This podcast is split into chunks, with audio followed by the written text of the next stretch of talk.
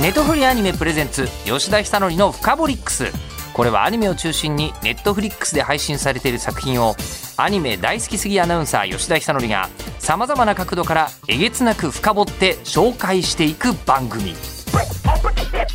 吉田久典深掘り吉田久典の深掘りックス。深掘りックス。深掘りックス。ネトフリアニメプレゼンツ吉田久典の深掘りックス。ネットフリアニメプレゼンツ吉田久典のフカボリックス今週から。現在全世界独占配信中のサイバーパンクエッジランナーズ特集今日ご登場いただくゲストの方はこの方主人公デイビッド・マルティネスを演じられましたケンさんですどうも、こんばんは。ケンです。よろしくお願いします。ほとんど日本人を紹介してる感じにならないですね デイビッド・マルティネスを演じたケンさんです、ね、確かに、確かに。横文字 KENN と書いてケンですからね。ねまあ私もともとあのバンドデビューが一番初めの業界に入ったきっかけなので、はいはいその時についたね、えー名前ということで横文字なんですね。そのままの名前で活動しております。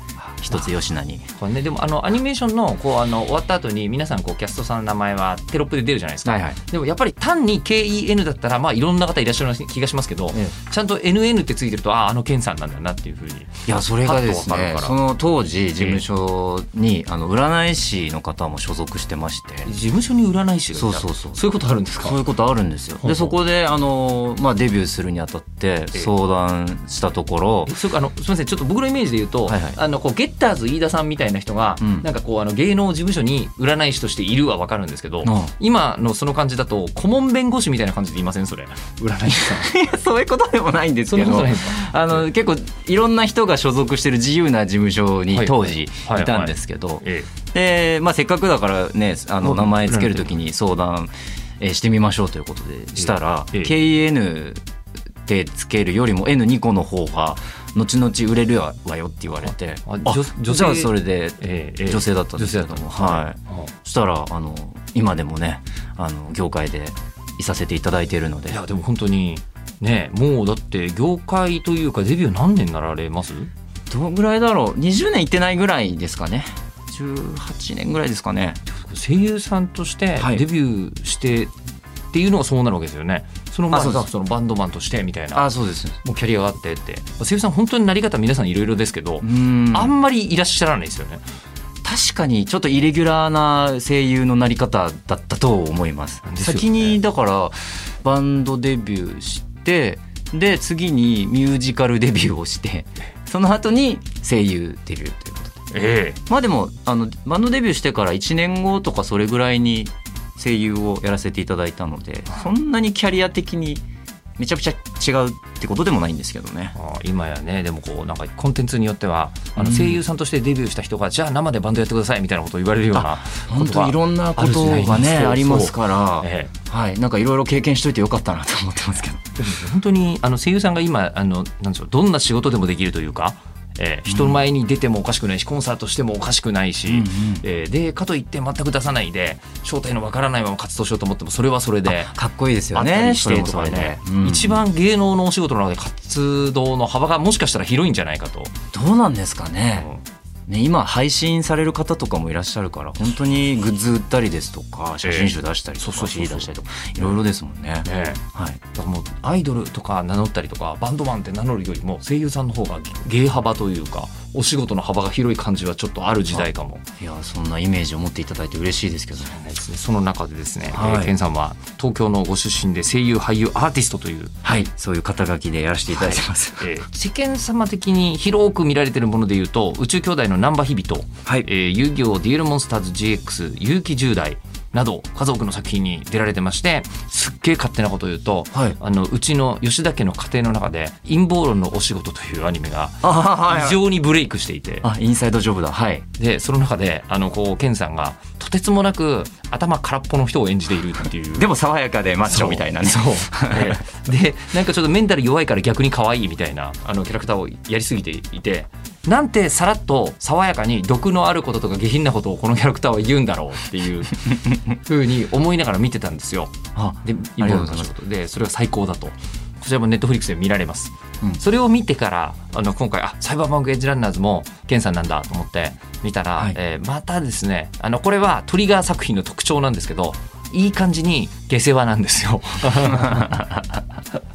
すっごいスタイリッシュな映像に、うん。えっ、と今石監督好みと言っていいでしょう。小学生と中学生の間ぐらいのあの下品さが挟まってくるっていう。そこが愛されポイントの一つだと思いますけどあ確かにねすごいスタイリッシュなところもあれば、ええ。そういったシーンもあってなんかすごく幅広いんだけどでも結果見てみるとすごくまとまってるというか。伝えたいことがあってこの下品さなんだなっていうのが分かるっていう。まあ、というのもあのもともとこのアニメは、はいはい。まあ、ゲームが原作でしてええ。ね「サイバーパンク2077」これ僕当時発売日に購入してえああのそんなに熱心に待ってらっしゃったんですね？はいあのサイバーパンク2077もうそもそも「ウィッチャー」とかも好きでして、はいはいはいはいはいウィッチャーっていうゲームは、はい。あのハイファンタジーっていうか、こうかなりリアルな世界観のファンタジー。まあリアルなファンタジーっていうとこう現実的な幻想的なっていう意味でちょっと日本語にするとあれなんですけどすごくリアルに描かれたハイファンタジーの世界の、えーゲームを結構遊んでたんですけどはい。そんなそのウィッチャーを作った、えーゲーム会社が今度は近未来のお話を描くっていうことでとっても楽しみにしてて一、えーゲームプレイヤーとしてええ。購入して遊んでってえでまあしばらく時間が経ってまあアニメのオーディションがあるっていうことであなんだろう。ええ。あれ？これサイバーパンクじゃんってなって。ええ。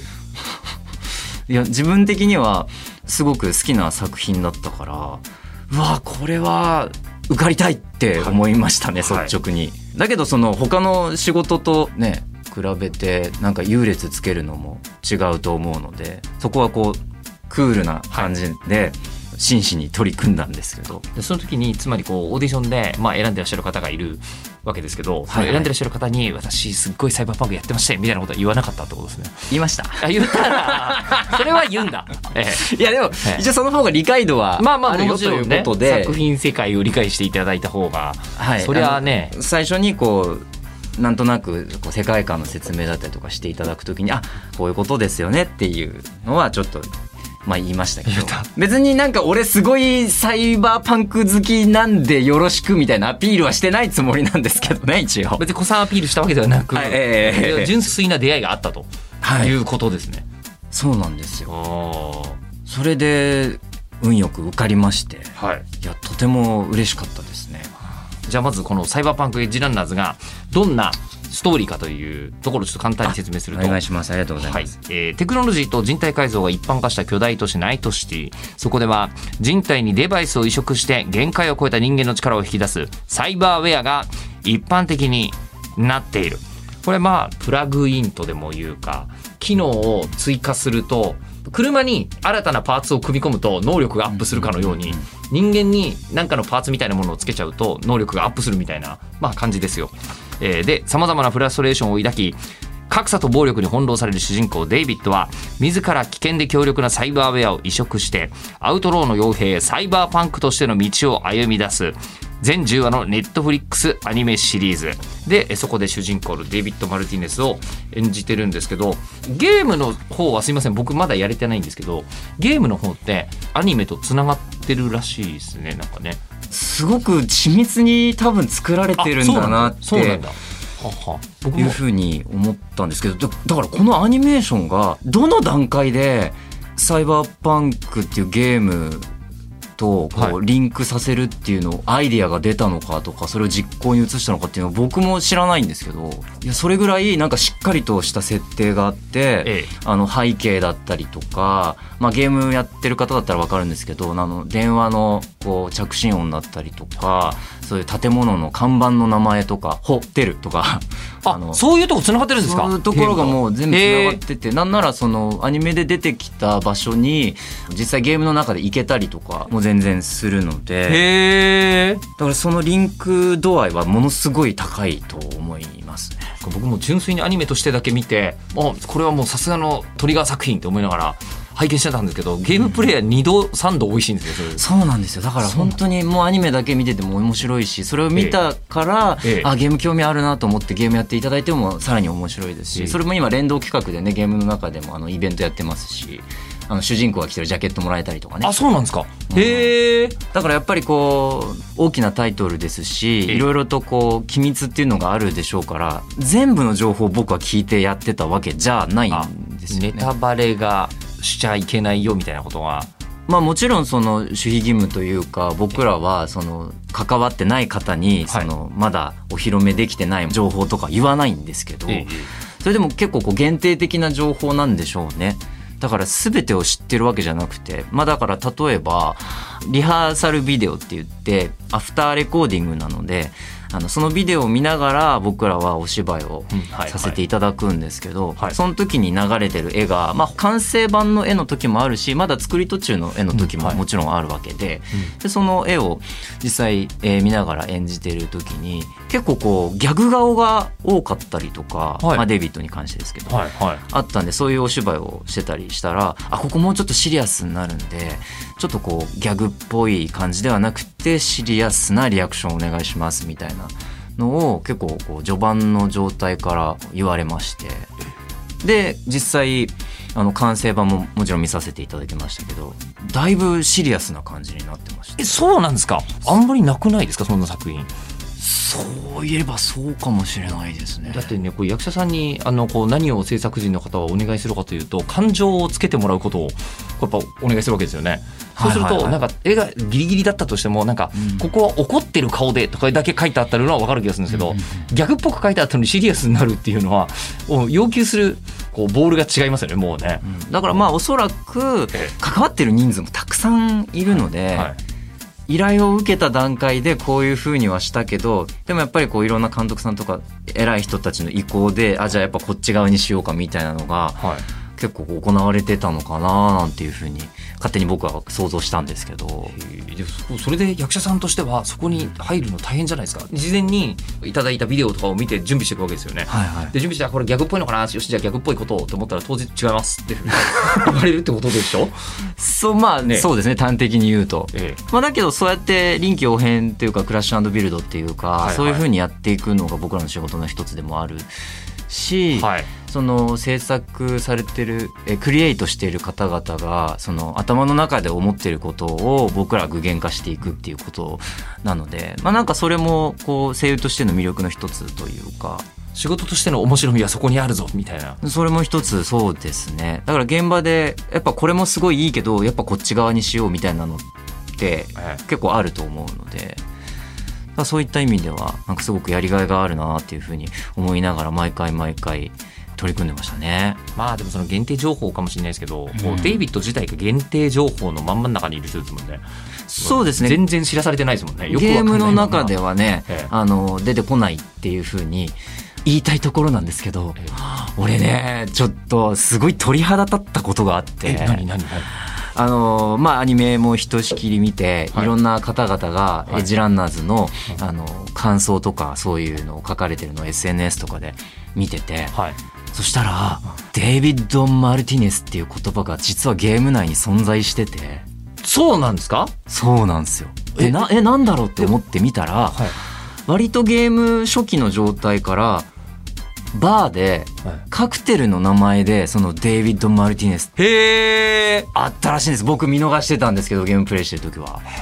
それ見てめちゃくちゃ鳥肌立ってうわこれいつから仕込んでたのっていうことなんですよだから。あそれがさっき言ってたどこから制作の人は考えてたアニメのことを考えてたのかというあへえやばくないですか？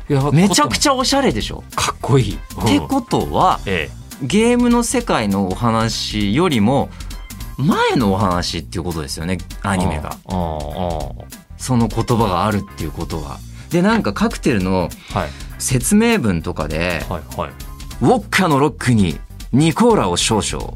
高みを目指して派手にくたばれ。って書いてあれおそれがえっと書いてあるのはゲームの中に出てくるんですか？そうゲームの中のはい。カクテルの名前、の下に。デイビッド・マルティネスっていう下に説明文があって、え今僕が言った言葉が書いてあるんですええそれけどそれはアニメの中でだってって話じゃないですか？あんまり細かいことは言えないかもしれないですけどですけどえまあこれマジでデイビッドじゃんみたいな津田さん演じるリパードックっていうのがいるはいんですけど、えそいつが最後の方で語り継いでやるよって言うんですよ。それがこれみたいな。まあ、有名人の名前お酒についたりしますからね。そう。確かに。ね。ではい。えーっとねマルティネスっていうねカクテルって存在してるんですよ。確か。実際にもリアルな世界でも、うんうん。で確かマルティネスに使う材料が確かなんかレモンピールだかレモンだかを使うんですけど、デイビッド黄色いジャケット羽織ってるよ。おー。サイバーパンクすごくないですか？これでもすごいねえ。すごいのともしかしたらどこかに偶然も伝説に見える効果みたいなのが働いてそうな気がする。え嘘。にしちゃ奇跡起きすぎてません？黄色はどうかなみたいな。レ割と世の中黄色いもんはあるよレモン黄色いじゃないだって。レモンは黄色いですけど、レモンは100%黄色いですそれを見てさらに鳥肌ゾワゾワゾワ気持ちいいです。よ、ええ。いやでもなんかすごい作品ってなんか偶然が偶然を呼び込むみたいなの結構ありますもんね。あもうそれ含めもうなんか伝説みたいなねとにかくそのおしゃれさに僕は感動してしまってあよりサイバーパンクそしてエッジランナーズが好きになりましたね。そんな終わってから楽しい作品っていうのもなかなか珍しいんじゃないですかね。ね。ね。そうやってあの見終わってからさらにもっと知りたいって思ってそのゲームの中でまた没頭するみたいな、そういうことができるんであの全10話なんですけどええ。なんかもう20話30話分楽しいみたいなそんなことを僕は味わわせていただいてとても幸せだなっていう、はい、今日この頃ですね。そうですよね他の作品よりはだいぶ贅沢できてますよね サイバーパンクに関して言うと。そうですね。であともう一つ思ったのが、はいこれもアニメとしてこうあのケンさんが演じているデイビッド・マルチネスはもう公開されてて多少言っていいと思うんですけど前半と後半で体型が違うんですよ。あそうですねねもうあのいろんなめちゃめちゃ違いますね。サイバーパンクなものを入れてったりしちゃうから。はそれで思ったのはですね大体人間の体と声って大体連動してるじゃないですか。はいはいこう体背の高い人の声ってありますよね。そうですね背の低い人の声ってあるし、はいで今回で言うと例えばもうトーチさんとかメイン役で出てらっしゃいますけど、もうトーチさんが小男なわけがないっていう声してらっしゃるじゃないですか。うんうんねもう太い感じでねもう。確実に頼りがいのある男って感じに、はいはい。でデイビッドは、うんもう初めはひょろひょろじゃないですか。そうですね。かなり、まあ、細身というか、細マッチョでもない、まあ普通の体型というか、少しやや細い感じ。でそれがもう後半はもうモリンモリの人になってるじゃないですか。そうですね。ね最終的にはすごいとこまで行くんだけどそれはなどうなるかは言わないでおこう。えーはいはいはい。あれですね。はい。なるんですけど多少こう作品の中で成長して大人になるみたいなのあると思うんですけどうんここまで極端に体型が変わるっていうのはこれ声優さん泣かせなんじゃないかなとか実は思ったんですけど。いや僕も最初それで相談したんですよ。あやっぱりそうなんそう後半かなりマッチョな感じになるんですけどって言われて、あじゃあそこで結構声とかのぶとく変えた方がいいんですかっていうことを聞いて。いやでもそれは普段のデイビッドで大丈夫です。あそうなんですか？ことで。はい。えじゃあ見てるとちゃんと両方ともマッチして見えてるんですけど。マッチして見えてるのも演出さん側からするといやこの絵にこの両方の声が合うってことを多分初めから考えて初期状態のデイビッドの声を作ってる。でも確かにそういった意味では、はい。あの2パターン取ったんですよオーディションの時。そうなんだ。それはでもそのマッチョになるとかそういうことではなくて、ええあの前半のこう経験不足な若者のデイビッドと後半の百戦錬磨でもう数々の視線をくぐり抜けてきたこう落ち着いたデイビッド両方取りますって言って取ったんですよ。だからその違い精神的なマインドなの違いを表現っていうことでは実際本編の方でも変えてはいるんですけどお芝居は。ただその体格云々っていう意味では意識はしてなかったですね。まあそれというのもおそらく普通に鍛えてムキムキマッチョになったわけじゃなくて、うん。まあもちろん鍛えてるっていうのはあの描写としてアニメの中でもあったんですけど、まあクローム入れるっていうかパーツをいろいろと増やしてってあの体格になっているってことなので生態自体は変えなかったんじゃないかなって。あー確かに。肺は取り替えましたけど。はいはいはいはいはい。そうそうそうそうそうあそんな簡単に気軽に肺取り替えちゃうんだ。みたいなのはありましたけど、まあ、それがねサイバーパンクの世界観というかナイトシティでの出来事なのかななんて思いましたけど。逆に言うと声って変えないですね。面白いことに。あのなんですかそれこそ僕実はこの夏声帯の手術をしたんですよ。えそうなんですか、はい、でまあ治ってみて元の声に戻ってるんですけど、まあ、一応ものすごい厳密なことを言うと変わる方もいるんですってやっぱり。あ手術するとそう。かそうかええでうんそれでなんか聞いたら人間の脳って人の声と顔だけ何億パターンも聞き分けられるらしいんですよ。え声と顔だけ？なんですか電話でもうこの人誰の声だなって分かるじゃないですか。はいはいはい、はい。聞いた瞬間に分かるし、うん。うんうんで顔なんてよくよく見たら兄弟なんて本当ミリ単位でしか変わんない確かに、ぐらい似てたりするのに、うん。兄と弟は別の人とかちゃんと分かるじゃないですか、ああそうですね。ね、見えたりするぐらい人間の脳ってやたらとそこに敏感なんですねえー違いが分かるんだ。そうそうそうなんです。声と顔だけ。えじゃあ逆に顔隠しちゃったら、ええ。体だけ見ても誰だっけってなっちゃうんですかね？そんなに。体格とか、ええ。あのそんなに認知の差をうん。仕分けてないんだけど声と顔は人間の脳というのはめちゃめちゃ認知し分けてるっていう話を聞いてすっげえどうでもいいこと言うね。あの肛門科のお医者さんに聞いたんですけどはい。肛門科のお医者さんは顔見ても誰だったっけなこの人みたいに思うのがあのその診察の時に肛門を見た瞬間にあこの人だって思い出すっていうのを 職業病がすごいですね。聞いたことがあるんですけど、まあ、それはどうでもいいや。プロの仕事としてはね、間違えましたまあ、人間のうん。認知ってものすごいのがあってですね、不思議だなだからあのサイバーパンクの世界もはい。誰も声変えないんだろうなと思って声ってなんかすごく本質的なんじゃんって改めて思ったっていうのがありました。確かに。あそういえばキウイって普段ずっとマスクしてるじゃないですか、はい。で一回メインに殴られた時になんかガバって外れてるのが一瞬見えたんですけどあもともとないのかな？あ ないんだ。へえだからちょっとこう声もエフェクトかかってるんですね。であれは多分機械音声というか脳みそで考えてこう発生したいって思ったことがデバイスから出てるみたいな。いやだからそういう細かい設定がいっぱいありすぎてえあのこのアニメ10話見ただけでもそのアニメの世界観もっともっと知りたいって思っちゃうわけですよ。ファラデーと何があったの？とか。キウイが。あの果てしなくこうクリエイティブが掘れば掘るほど全部にあるっていう感じなんですね。そうだからきっとすごく緻密にいろいろ設定とかもあるんでしょうね。そのアニメのもっともっと前の出来事からあるんでしょうね。こういうのって役者さん同士でこう話してからサイバーパンクの場合はやったりしてたんですか？まあこういうご時世ですから全員で一緒には撮れないんですけど、ええ。少ない人数で撮るときにここはこういうことなんですかねみたいなこう予測をしながらなんか楽しくやらせていただきましたけどね。ケンさん一緒によくこの方と撮ってたみたいな組み合わせありました？僕はそうっすねメインとルーシーと、はいはい。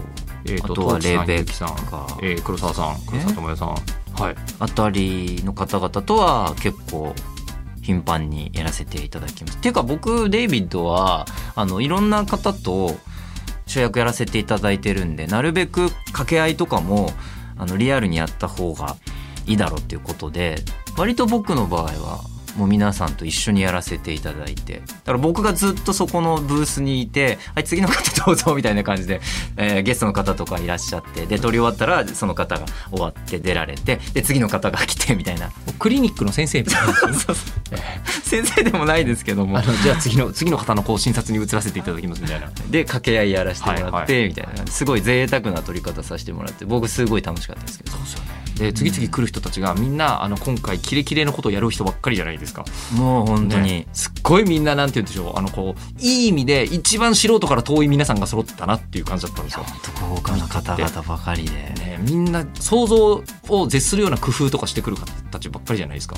はい、そうですね。活字だけ見てると全然予測つかないような言い回しだったりとかテンションでえあのやってくるので。ええ。だから僕もうわーって思いながら。え やっぱり、えでもしかも結構びっくりするべき人ですもんね。デイビッドが。そうですね。割とあの素直な少年なのでね、えうん、そういう新鮮なリアクションは取るんですけどなるべくこうファンみたいなあのリアクションにならないようにデイビッドとしてちゃんとリアクションしなきゃなっていうふうには思ってましたね。ええ。もう本当もういいいいメンバーいいキャラクターばかりで、え。こういう世界観のお話だから人はいっぱい死ぬんですけど、うん。なんか本当にみんないいやつだなってこう強い印象がこう残したままなんかこうお話が一個一個こう進んでいくっていう感じが儚くもあるんですけど、うん。でもこれがナイトシティなんだなって思いながら、うん、その独特の世界観にいつまでも浸っていたいなっていうふうに思いましたね。でもこれ本当無数にスピンアウト作品を作れますよね人ね。そうなんですよね。ねこれはねこれはもう本当一ファンとしてどんどんどんどんこう広がっていくサイバーパンクの世界をこれからも見ていきたいなっていうふうに思いますけど。あでもそしたらそう思ったら今一番いいのはゲームやることなんでしょうね。あそうできっとね、ええ。普通はあのこう主演声優さんたちは自分でゲームやって新たなことに気づくとかじゃなくて、まあ、設定知ってるしなってなるところがケンさんの場合はいろいろ次見つけちゃってるっていうむしろあれ繋がってたのかみたいに。そうなんですよ。多分1個2個じゃないんでしょうねきっとねいや本当そうですよね。ね。だからもう本当にプロってすごいなっていうね。作る側の。作る側のクリエイトする側もねすごいなっていうふうに思いましたね。で今日ゲームで作った人たちがすごいしそのゲームを受け取ってアニメにした人はまたすごいっていう二段仕込みみたいな。そうですよね。だからね。トリガーさんはもちろんそのサイバーパンクのゲームは作ってないじゃないですか。なのにここまでリンクさせて違和感なくそのゲームの CG の世界をアニメに落とし込むっていうのがええ。本当にすごいなって。そうですよね。冷静に言ってサイバーパンクはその CG の凄さでゲームとしては話題になって、はいはい。トリガーといえばもうね日本のこうお家芸中のお家芸の手書きアニメで、ね、CG では絶対に出せない感情的な歪みが形に現れてるみたいな、うん。ね、スタジオですからね。はい。あの感じがだからどういう風なはい。会議があったりとかこういう風にしましょうああいう風にしましょうっていうのが行われてたのかっていうのが分かんないですよね。まあ、アニメは出来上がったじゃないですか、でもただその外側に広がってる背景みたいなものがバリバリにこう伝わってくるわけでその後ゲームって結構もうやりました？全クリはしてないんですけどね、はいはい。まだ。であのサイドクエストっていうかその物語のメインストーリー以外にもやることはいっぱいあるんで、やれることが。あそれを結構寄り道して楽しんでる状況。だからあのねある意味ねクリアしたくないっていうかあ そういう言い方しちゃうとあれですけども、はいはいはい。はい。い、いや終わっちゃうのが寂しい。ちゃうのが寂しいなっていうのはちょっとこう感じてますね。まあ、僕はアニメから入って純粋にアニメとして面白かったんですよ。最後まで。疾走感がすごいっていう。うんうん。うんまあ、あのゲーム版ももちろん疾走感もすごいし。え序盤でああそんなことがみたいなのもあるんで。ええ。ぜひね機会があったら今から吉田さんやった方が。ゲームやってほしいなって思ちょっとね興味はねものすごい湧いたんですよね。話題になってたのはもちろん知ってたし、えーでもまあちょっと忙しいしなと思って、えーゲームはやり始めると本当にキリがないなと思いながら。そうですよ。やめ時がわからないですからね。この横にはい置いて置いてたんですけど今回アニメになって、アニメ面白かったらこれちょっとやりてえなっていうふうに事実思ってそうますねあとゲームに出てくるキャラクターももうアニメに出てきてたので。あそうなんですか？ああそうなんだ。いつも、えっと、仕事依頼しをくれるあの若子とか、ああそうなんだ。うん、そういったキャラクターともうニヤッとするようなやっぱり仕掛けもあるんで、うんそういうところも楽しめると思いますし、こうゲームとかだとその自分でパーツを買って手に装着したりとか、こう目をいい目にしたりとか、っていうのがあるんですけどアニメ版だとあこのキャラこれ入れてんのかとか僕はマンティスブレードっつってこの手からジャキーンって出てくるこう刃が好きで。はいはいはいああこれもアニメだとこういう風になるんだって思ったり。へえこれじゃあなんかゲームやってないとちょっともったいないかもしれないですね。アニメだけで面白いけど。まあもちろんねアニメだけでちゃんと完結して面白いんですけどゲームやったらさらに面白いことは間違いないと思いますね。ということで今回ですね「フカボリックスサイバーパンクエッジランナーズ」シリーズから、えー主人公デイビッド・マルティネスを演じたケンさんにお越しいただいたんですがじゃあ最後に一言リスナーの方にアピールをいただきたいと思います。お願いします、えー、どうしよまあ、ずっとアピールしてたんですけどね、えう見て まず見てください。あのーあそうサイバーパンクってその近未来のお話でなんかすごい機械化がめちゃくちゃ進んでるっていう本当にあの今僕たちが暮らしているよりも2段も3段もこう未来のお話だとは思うんですけどでもやっぱ根底にあるのってすごくピュアな恋だったりとか絆だったりとかそういうのを改めて考えさせられるっていうかあやっぱりこういうのっていいな人と人とのつながりっていいなとか愛っていいなとかそういうのをすごく感じられるアニメだと思うのでぜひあのピュアな部分も楽しんでいただければなと思います。確かに背骨は変えちゃってもいいけどそこ変えちゃったらダメでしょっていうハートはね確かにね。そうですよね。そういうドラマですね。はい、うん。ということで、えー今回はですね。ですね。うんフカボリックス、えー、サイバーパンクエッジランナーズから、えー、ケンさんにお越しいただきましたどうもありがとうございましたどうもありがとうございましたネットフリアニメプレゼンツ吉田久典のフカボリックス番組ツイッターもあります。アットマーク、フカボリックスをぜひフォローしてください。では、またお会いしましょう。ネットフリアニメ、プレゼンツ、吉田ひさのりのフカボリックス。ここまでのお相手は、日本放送アナウンサーの吉田ひさでした。